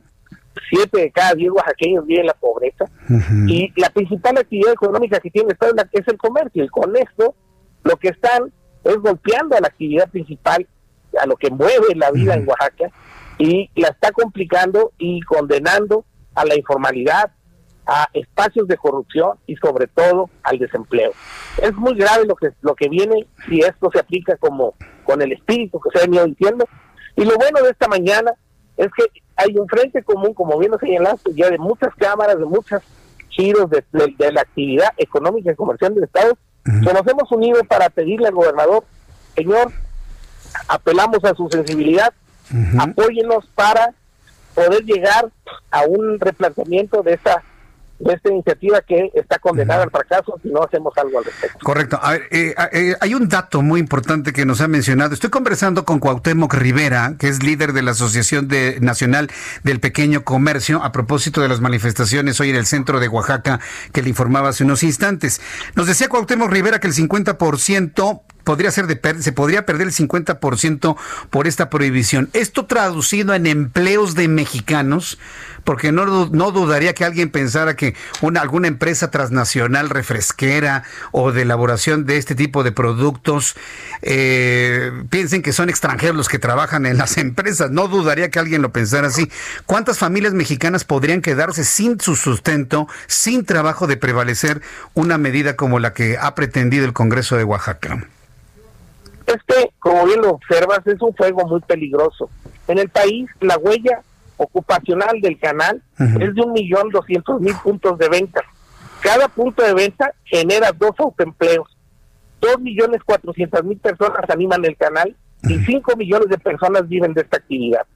Si este tipo de políticas públicas avanzan como están tratando de hacerlo, por consigna, por línea política, y lo quieren imponer en el país, estaría en juego esta actividad y pondría en jaque a más de 400 mil personas en, en, en, su ocupación porque se verían obligadas uh -huh. a cerrar su punto de venta y a buscar otra actividad. Y lo más seguro es que tendrían que ir a abaratar su mano de obra al mercado informal y estaríamos informalizando aún más la economía. Es un juego de perder-perder por empecinarse en una política pública que está demostrado que no va a ayudar a mejorar la salud pública y sí va a ayudar a empeorar la economía de. Ahora, de parte de las cámaras y de las empresas que producen estas bebidas y estos alimentos, ¿existe algún ofrecimiento, algún compromiso para, no sé, estoy pensando, una reformulación y que científicamente quede comprobado que el aporte calórico es mucho menor sin impactar la venta de estos productos y sin impactar eh, la garantía de trabajo de las personas? ¿Hay algún compromiso en este sentido, Cuauhtémoc Rivera? Claro, este, mira, la demanda manda. Y la gente, no hay que suponer que los consumidores mexicanos no andan buscando su mejor área de oportunidad de consumo. El punto tiene que ver con el poder de ingreso, pero va caminando la demanda hacia mejorar la ingesta en términos de buscar productos cada vez con mayor oportunidad de, nutrientes y menos este con, menos prejuicio. Pero esto es una este es un proceso gradual, es un tema que tiene que ver con la cultura, con la ética de consumo, con la producción y con la economía del país. Entonces, no es un, no, vamos, no se puede ideologizar al mercado. El mercado es simplemente oferta y demanda. Ahorita hay una demanda instalada que estamos de acuerdo en que hay que promover, cambiar, pero eso se va a lograr a través de la educación, de campañas de información, de cultura, de persuasión. Lo que está haciendo ahorita Esteban Moctezuma Barragán, que acaba de poner una asignatura en educación básica de una materia que se llama educación para el consumo saludable. Hay que apostarle a eso, hay que insistir en eso y no en la prohibición. Correcto. Bueno, pues Cuauhtémoc Rivera, líder de la Asociación Nacional del Pequeño Comercio, yo le agradezco mucho el que pues, prácticamente bajando del avión haya accedido a tomar nuestra llamada telefónica, a poder de alguna manera complementar toda la información que hoy hemos cubierto pormenorizadamente allá en el Zócalo de Oaxaca. Estamos muy pendientes de la reacción y la respuesta que haya a esto por parte del gobernador Murat y lo vuelvo a invitar a una oportunidad futura para comentarlo, conversarlo y seguir abonando en cuanto a información, en cuanto al consumo informado, moderado y nada de prohibiciones. Yo creo que México ya hace mucho tiempo había superado las prohibiciones. Muchas gracias por este tiempo, Cuauhtémoc Rivera. Muchas gracias a usted por el espacio y siempre atento. Gracias, que le vaya muy bien. Hasta luego. Cuauhtémoc Rivera, se está bajando el avión, ¿eh? está, está en la sala del aeropuerto, porque él participó y encabezó precisamente esta gigantesca marcha allá en Oaxaca con documentos con más de 35 mil firmas que fueron entregadas al gobernador para que haga uso de su derecho de veto y eche para atrás esta modificación a la ley de salud en el estado de Oaxaca.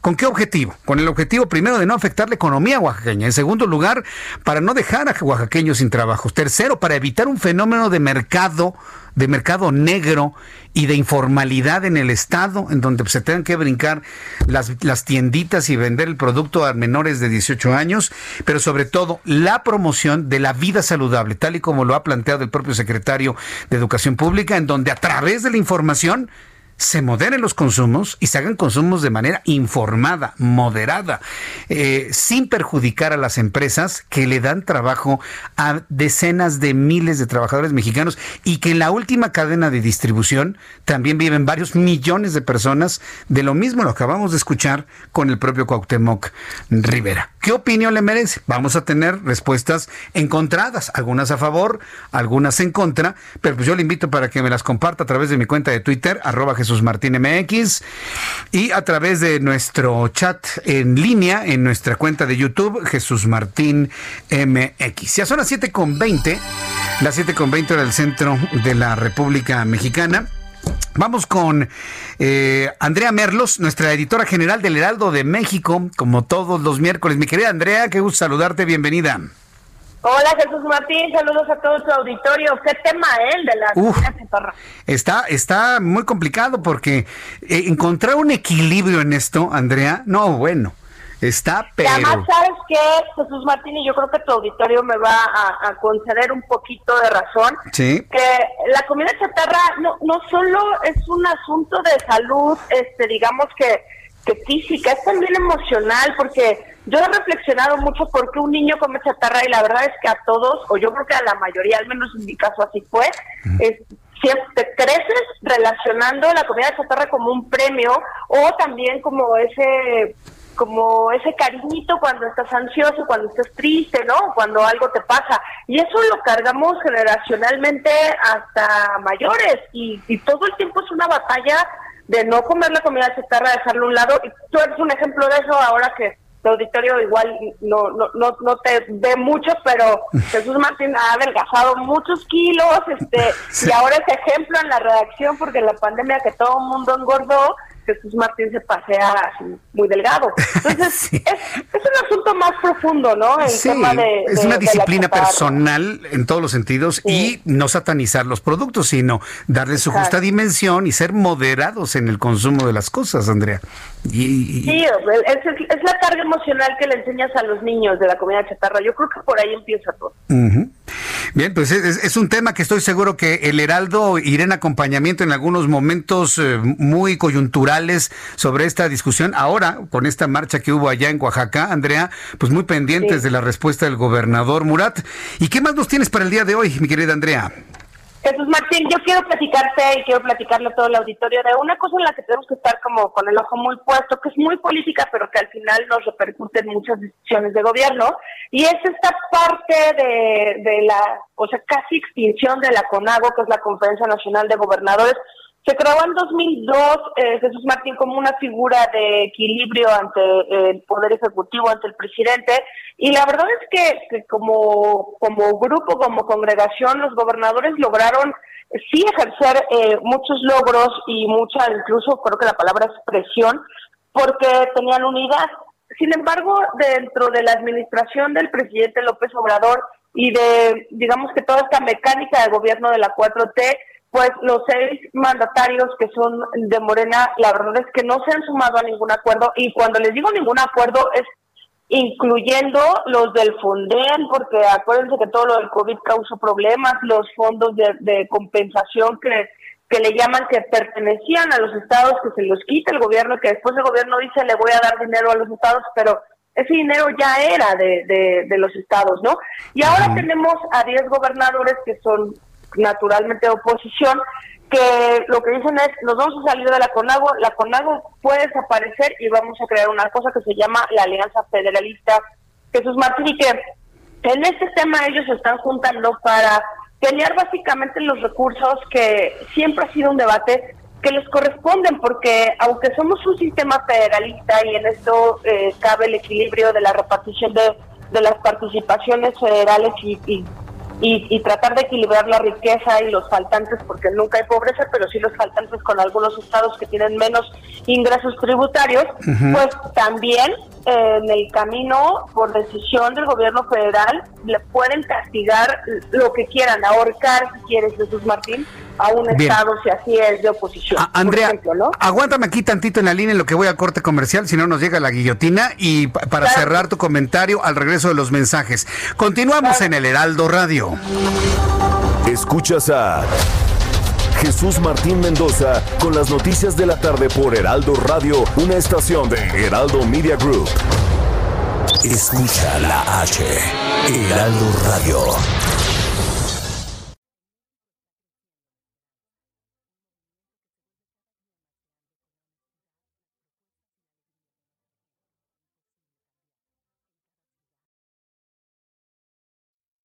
Heraldo Radio, la H que sí suena y ahora también se escucha.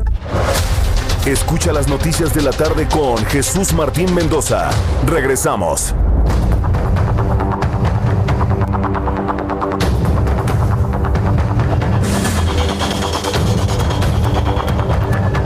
Ya son las siete y media, las 19 horas con 30 minutos. Escucha usted el Heraldo Radio. Yo soy Jesús Martín Mendoza y estamos platicando con eh, con Andrea Merlos, que por cierto, Andrea, tienes varios admiradores en el chat. Hay quienes ya te están invitando hasta comer, ¿eh, Andrea? No me digas sí, eso. Sí, sí, sí, ya vi aquí. Y no es precisamente nuestro amigo de apellido Romero, ¿eh? Es otro. Te digo tienes varios admiradores aquí en nuestro chat. Pero bueno. Muchas gracias, Jesús Martín. Miriam, es distraerte, sino que continuemos con, con tu análisis que nos estabas presentando. A mí me preocupa que todo se esté desmantelando en el país, ¿eh, Andrea? Mira, y, la verdad es que esto sí, esto sí es también algo que se suma a esta lista de desmantelamiento porque porque la CONAGO sí era un tema de equilibrio, eh, Jesús Martín, de oposición. Entonces, esta, digamos que esta negación o este rechazo de parte de los gobiernos que pues que, que, tiene Morena a, no acordar nada con la oposición, ¿sabes? a no sumarse a ningún proyecto con la oposición y a dejar sola a la oposición. No estamos hablando de que los partidos eh, de oposición sean unas lindas palomitas, no. La verdad es que todos los mexicanos ya hemos probado al PAN, al PRI, este, al PRD, a Morena, ya, ya nos da a veces hasta flojera, Jesús Martín, defender un partido porque no tenemos cara para defender a nadie. Sin embargo, creo que el tema de los gobernadores sí puede impactar en, en algo muy sensible en nosotros, que es nuestro bolsillo, que son nuestros empleos, que es nuestra infraestructura, porque los gobernadores se encargan de la infraestructura en la calle, de los servicios. Entonces, es una queja recurrente que no nos llenan el ojo los gobernadores y mucho menos si, si la tendencia es ahorcarlos económicamente desde la presidencia. Entonces, sí hay que estar pendientes de, esta alianza federalista y, y, de que los gobernadores en algún momento logren empoderarse ante lo que falta del, gobierno de la 4T. Pues bien, Andrea, vamos a ver finalmente qué, qué, sucede con esto. Muy pendientes de tus investigaciones, adelántanos algo, ¿no? De lo que nos vayas a presentar o estén preparando en la redacción del Heraldo de México. Claro que sí, pues mira, eh, básicamente mañana los invito a que lean la edición impresa del Heraldo de México porque estuvimos investigando algunos de los que son muy críticos de algunos proyectos de la 4T porque al final esto es, es muy equilibrado y descubrimos algunas cosas ahí medio obscuras que, les vamos a enseñar mañana, pero también eh, hay, hay algunas partes que son más soft, como le llamamos nosotros en, en, en el periódico, y que te dan cuenta, Jesús Martín, que todos los ámbitos y todas las áreas digamos que de empleos la estamos pasando mal por el COVID, traemos historias con algunos bailarines que cómo, cómo están llevando a cabo la, el aislamiento, pero también con actores que no se imaginan las cosas que están haciendo para poder literal sobrevivir. Entonces, los invito a que nos lean mañana en la versión impresa del Heraldo de México. Muy bien, Andrea. Pues yo he estado aquí impulsando que la gente tenga esta buena costumbre de muchos años de hacer su suscripción al Heraldo de México, que llegue el Heraldo a la puerta a las 4 o 5 de la mañana y con el primer café nos leemos las columnas, las noticias más importantes de nuestra edición impresa. Muchas gracias, Andrea, como siempre, por tu participación en el Heraldo Radio. Gracias a ti, Jesús Martín, y saludos a todos su auditorio. Que te vaya muy bien. Hasta pronto, gracias. Es Andrea Merlos, nuestra editora general del Heraldo de México. Eh, siempre tiene cosas muy interesantes. Es, un periódico, de verdad se lo digo, no, es porque, lo digo de manera objetiva, ¿eh? independientemente de que sea mi casa editorial, de que sea mi casa de trabajo y que todos son mis hermanos aquí en, en esta casa en donde vivo, muy, muy, muy feliz con todos ellos. Eh, objetivamente, El Heraldo es un periódico muy bien hecho. Muy, muy, muy bien hecho. Muy visual, muy amable, buena redacción, buen contenido, contenido profundo, buenas plumas. Así que por eso yo le siempre le invito que eh, haga su suscripción, entre a nuestra página www.elheraldodemexico.com.mx y ahí viene todo lo que tiene usted que hacer en la parte de hasta abajo para suscribirse y no perder esta buena costumbre de recibir el periódico en papel, papel, sí que el teléfono, que usted, pero no hay nada como abrir el periódico, oler el papel de periódico, sí, las tintas, el esfuerzo, el cariño y, su espacio con su café. A ver, a ver, está bien que estamos en el siglo XXI, pero nada va a sustituir ese gusto de abrir un periódico que no le manche las manos, aparte, ¿eh? que, no, que tiene la tecnología para no manchar las manos, y disfrutar de la información, estar perfectamente informado y luego complementarlo con todos nuestros servicios de radio, televisión y de web. Son las 7.35, las 7.35 hora del centro de la República Mexicana. Ya tengo los datos de COVID y subieron un poquitito, ¿eh? O sea, ya llevamos dos días, estamos en miércoles. El, lunes bajaron de domingo a lunes, pero de lunes a martes y de martes a miércoles hemos tenido incrementos en los números de COVID-19. Como dijo alguna vez Claudia Sheinbaum, estamos más cerca del rojo que del verde. ¿eh? Estamos, yo le diría del amarillo, estamos más cerca del rojo que del amarillo. En un ratito le voy a dar toda la información, contagiados, fallecidos, incrementos e índice de letalidad.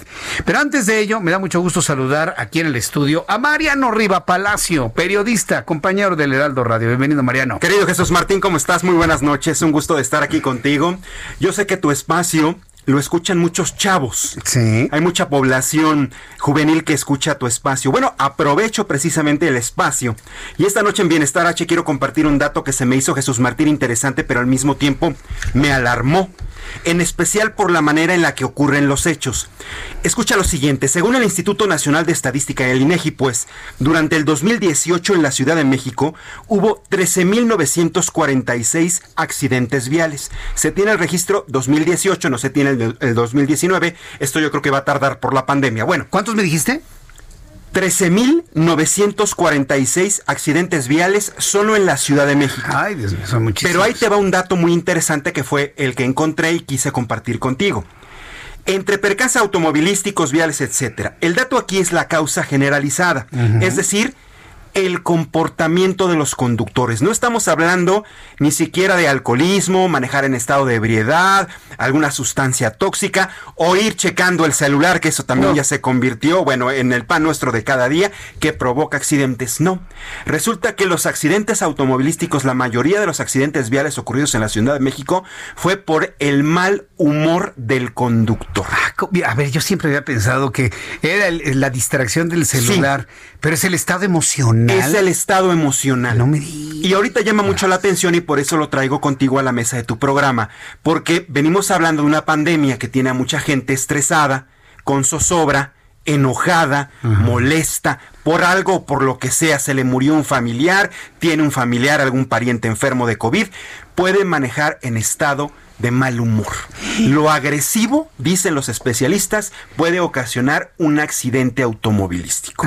Y sí lo hemos visto, hemos, estamos rodeados de personas que se nos meten en microbuseros, no digo que todos, pero sí me ha tocado ver microbuseros que manejan enojados y cuando un- un- una persona que va en el pasaje le, oiga, no maneje, no traigo ajolotes, y les contestan hasta majaderías. No, se me ha pasado en alguna ocasión yendo en un microbús, manejaba de horrible el señor y una señora, señor, no traigo ajolotes.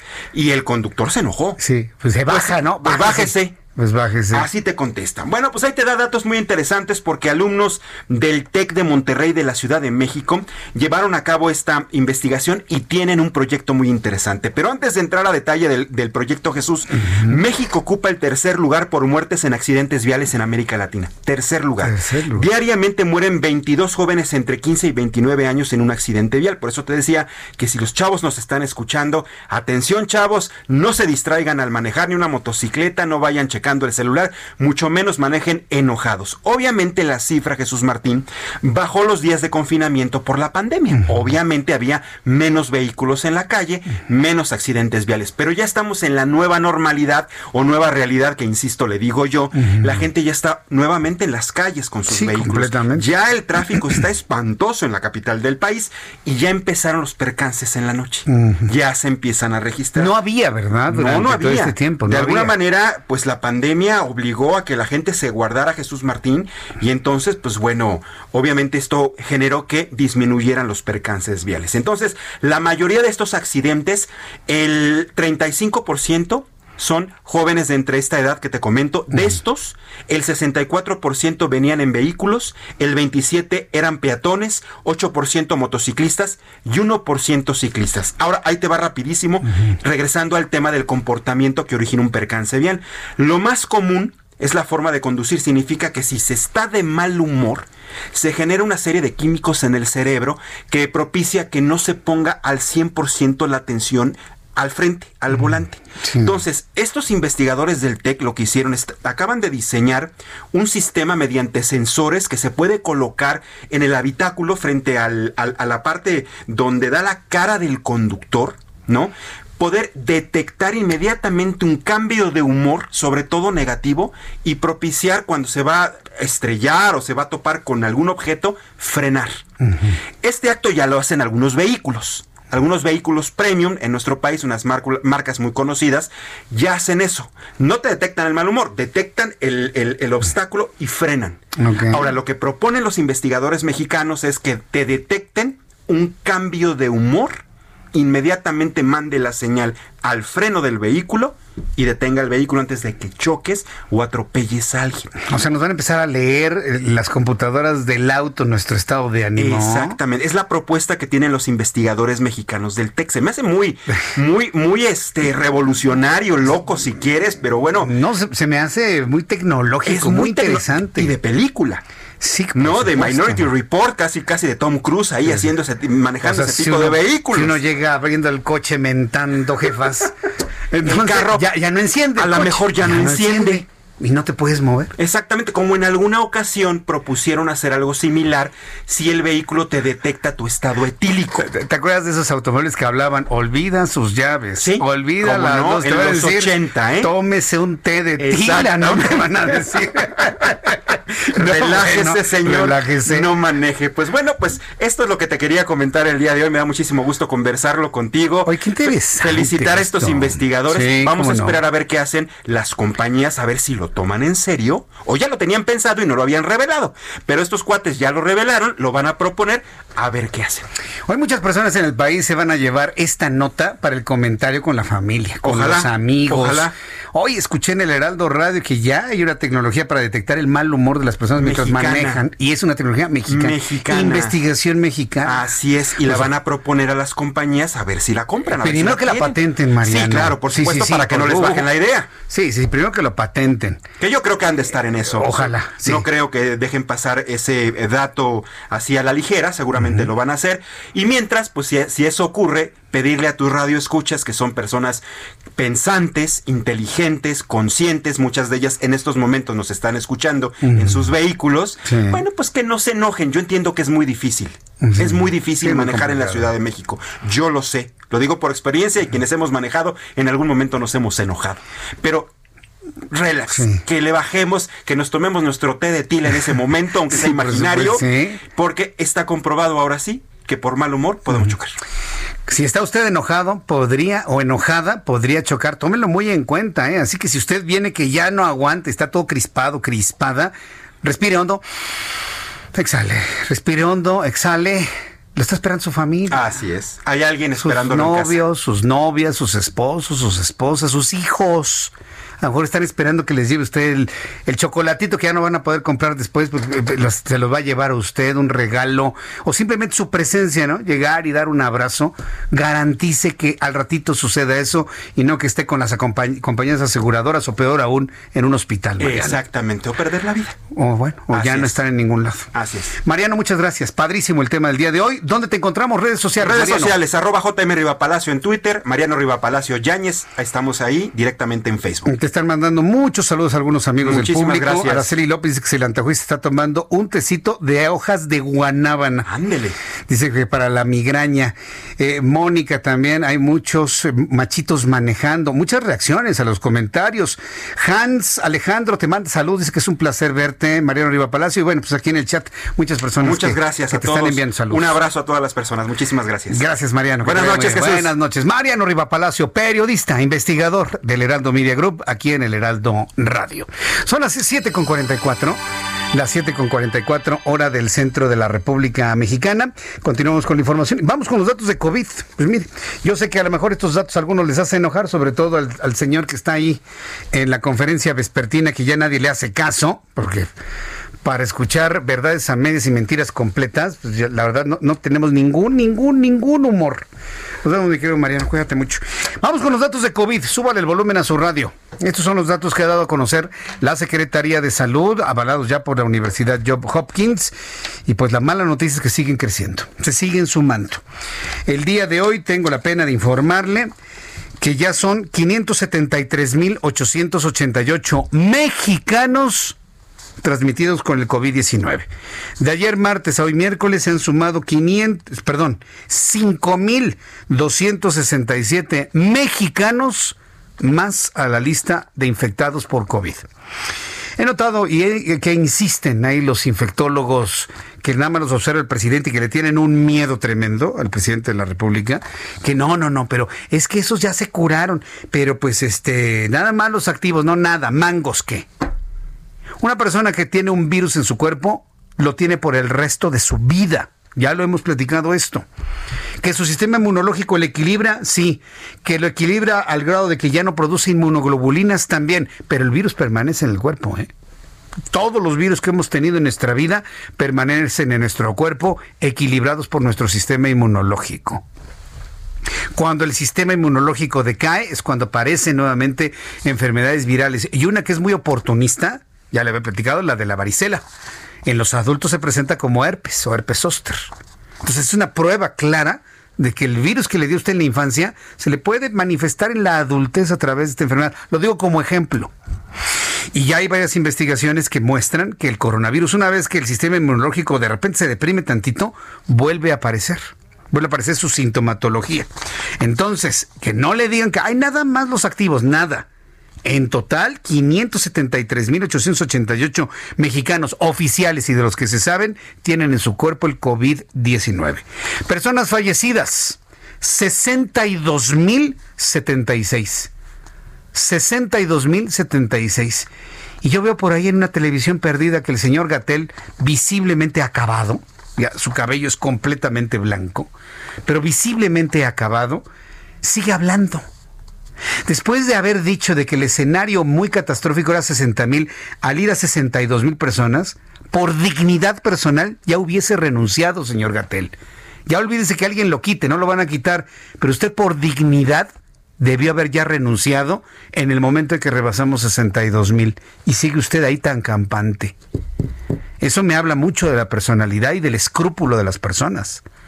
Alguien que ha demostrado que no ha podido contener la pandemia y que se llegó a su propio escenario muy catastrófico, al verlo rebasado, debería de renunciar, señor Gatel, por dignidad, por los que vienen detrás, y estoy hablando de su familia, por los que vienen detrás, por dignidad. ¿Saben qué? No pude. Estamos más allá del escenario muy catastrófico. Dejo el espacio para que venga alguien que sí pueda eso se llama dignidad. Y cuando ese tipo de cosas no aparecen, pues ya complete usted la frase, ¿no? Es falta de... Por supuesto. De ayer a hoy murieron 626 mexicanos más. Se sumaron a la lista, pueden ser más.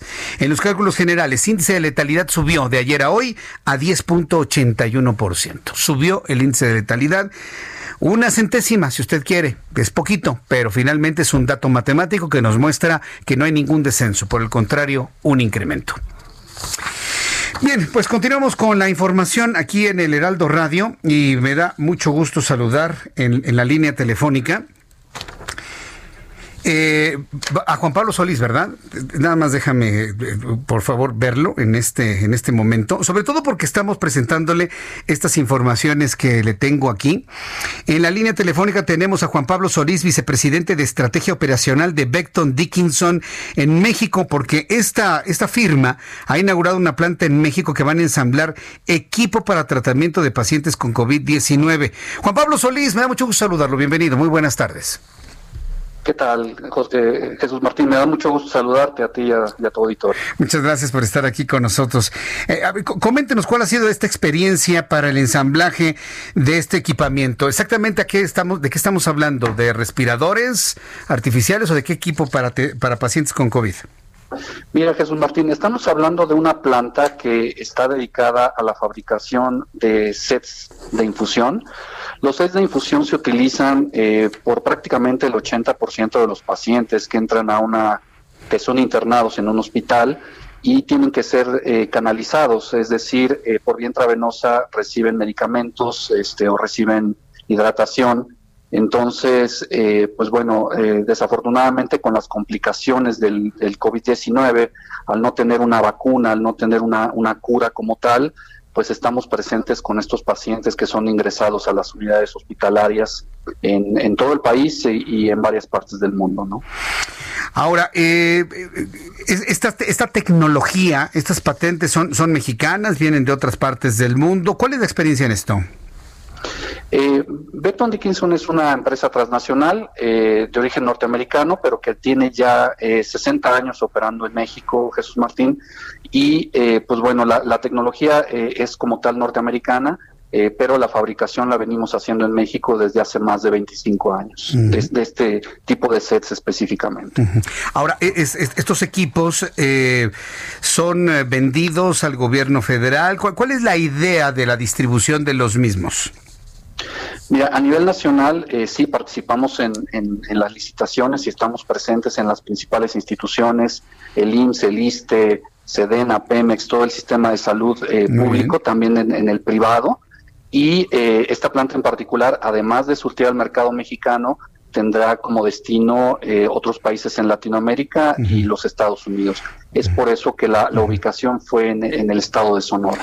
¿Cuántos empleos va a generar esta planta en nuestro país? Mira, actualmente ya tenemos a, 600 asociados trabajando en la planta eh, a partir del primero de julio y en su pico la planta alcanzará 1.400 eh, asociados.